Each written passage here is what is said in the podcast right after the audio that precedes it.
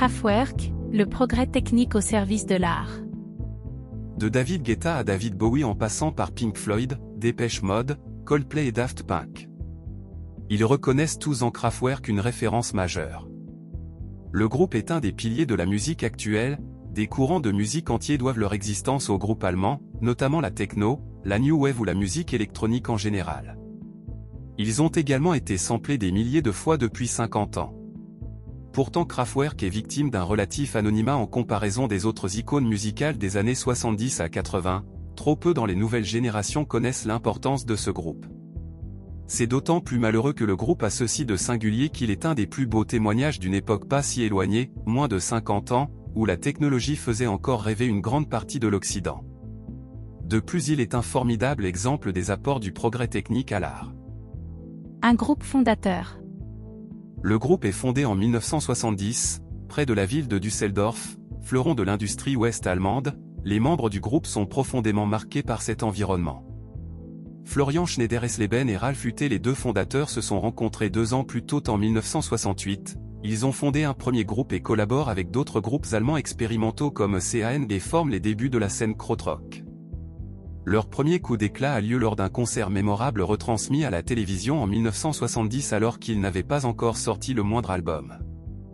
Le groupe explose vraiment en 1974 avec leur album Autobahn qui est un grand succès en Europe et aux USA et va définir leur style pour la suite de leur carrière. À base de synthétiseurs, bruits synthétiques, vocodeurs, boîtes à rythme, et le travail en studio. Les débuts du groupe se font dans un contexte de montée en puissance des instruments électroniques. Ceux-ci étaient jusqu'alors majoritairement réservés à des ingénieurs, chercheurs, théoriciens musicaux pionniers comme le français Pierre Schaeffer et se retrouvaient dans la musique concrète ou les musiques de films. À la fin des années 60 un grand nombre d'artistes musicaux se servent de ces instruments comme de nouveaux modes d'expression musicaux.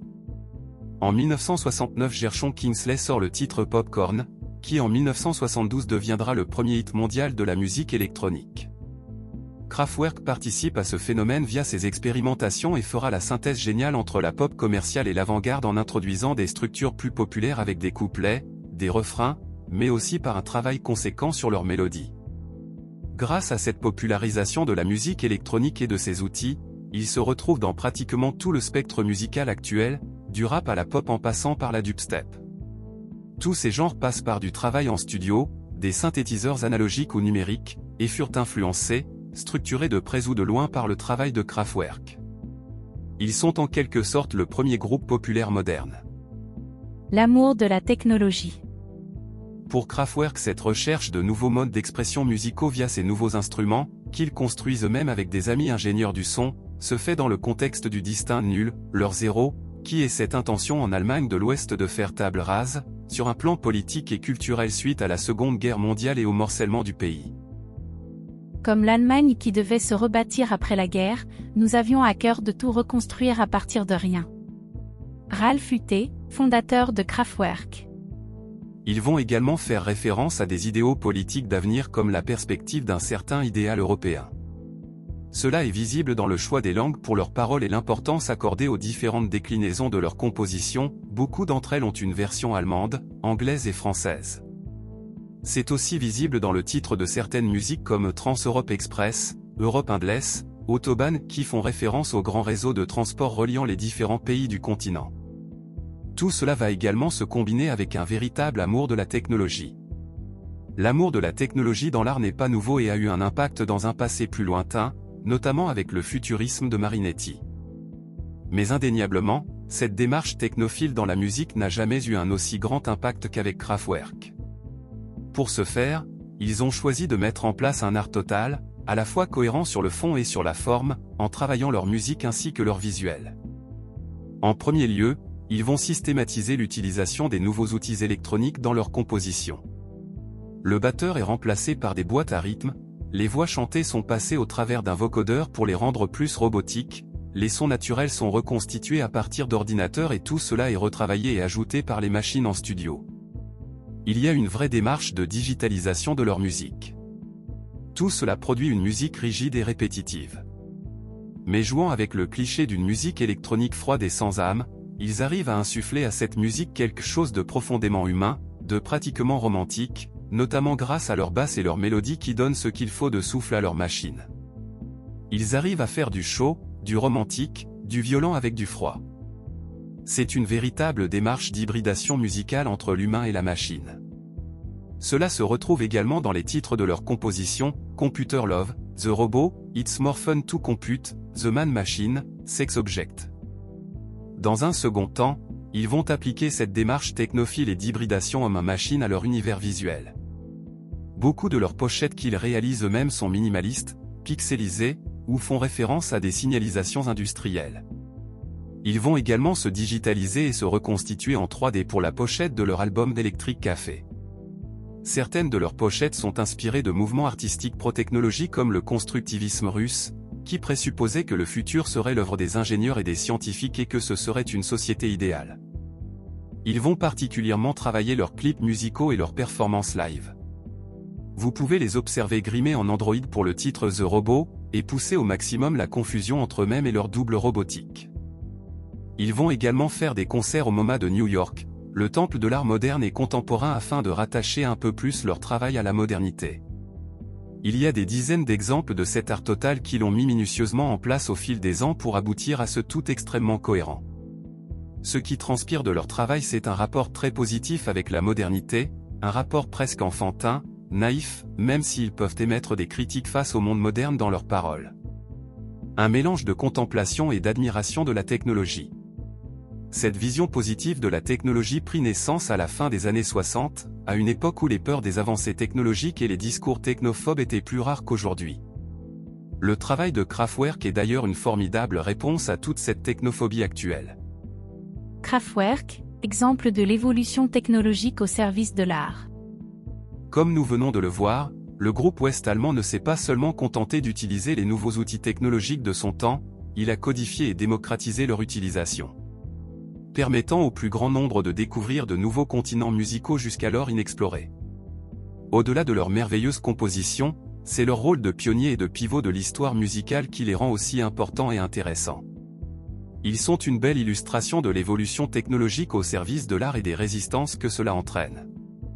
Ils ont brillamment su profiter de ces nouveaux outils pour imposer la musique électronique malgré le snobisme et le conservatisme musical qui s'est exercé à son encontre pendant des décennies celle-ci ayant subi une vague de mépris et de stigmatisation de la part des médias et des autres artistes musicaux notamment à la fin des années 80 début des années 90. Fut la techno, c'est de la musique de drogué. Rof, 94. Ce genre de réactions conservatrices sont tout à fait communes dans l'histoire de l'art. Nous le vivons actuellement avec l'IA mid-journée génératrice d'images qui gagne des concours artistiques.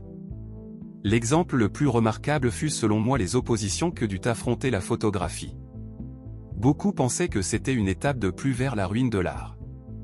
Charles Baudelaire exprima brillamment cette profonde inquiétude.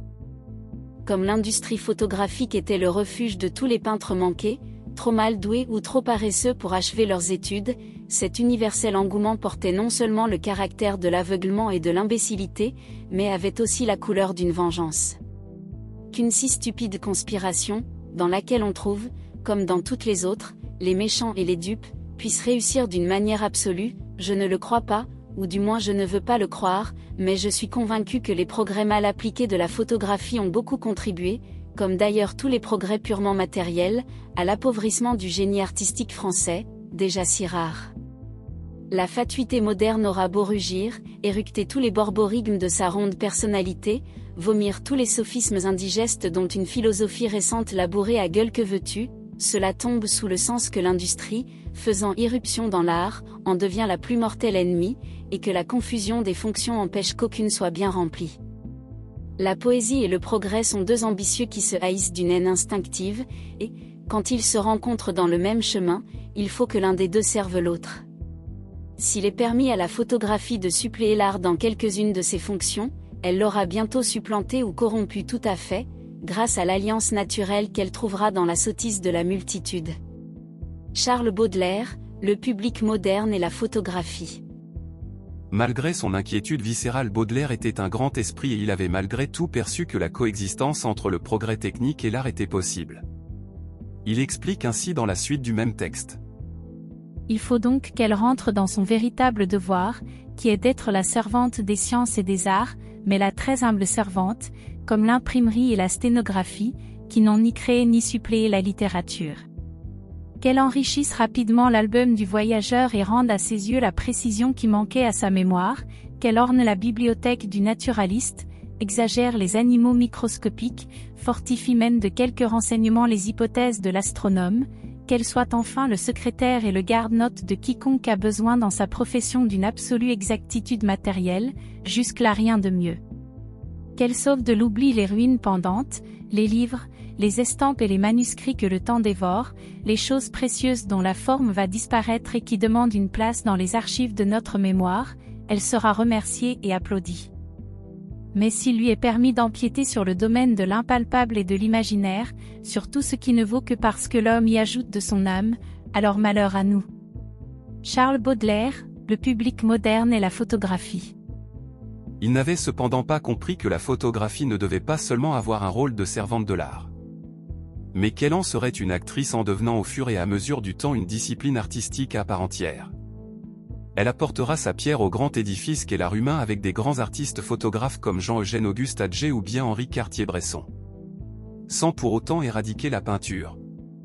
Kraftwerk, la photographie, mid-journée sont des exemples qui illustrent le fait que tout comme l'évolution biologique, l'évolution technologique est un phénomène d'accroissement de potentiel sans forcément détruire les étapes d'évolution précédentes. Les prokaryotes se sont fait supplanter par les eucaryotes sans être détruites, ces derniers se sont elles-mêmes faites supplanter par les organismes multicellulaires sans être détruites par eux et la peinture s'est fait supplanter par la photographie sans disparaître. La musique électronique de Kraftwerk a supplanté la musique acoustique sans l'éradiquer. Non, Midjourney ne ruinera pas l'art visuel tout comme Kraftwerk n'a pas ruiné l'art musical, au contraire. Les créations du groupe allemand sont la preuve que l'hybridation nomme un machine rendue possible par l'évolution technique et capable de produire des merveilles, qui en plus d'être belles par elles-mêmes sont capables d'influencer toute la musique actuelle au point d'en être la base, augmentant ainsi son potentiel artistique. Ils sont l'exemple triomphant de l'union entre l'homme et la machine au service de l'art grâce au progrès technique. Conclusion. Écoutez Kraftwerk. À cet effet, je mets à votre disposition en description une playlist YouTube des titres majeurs du groupe.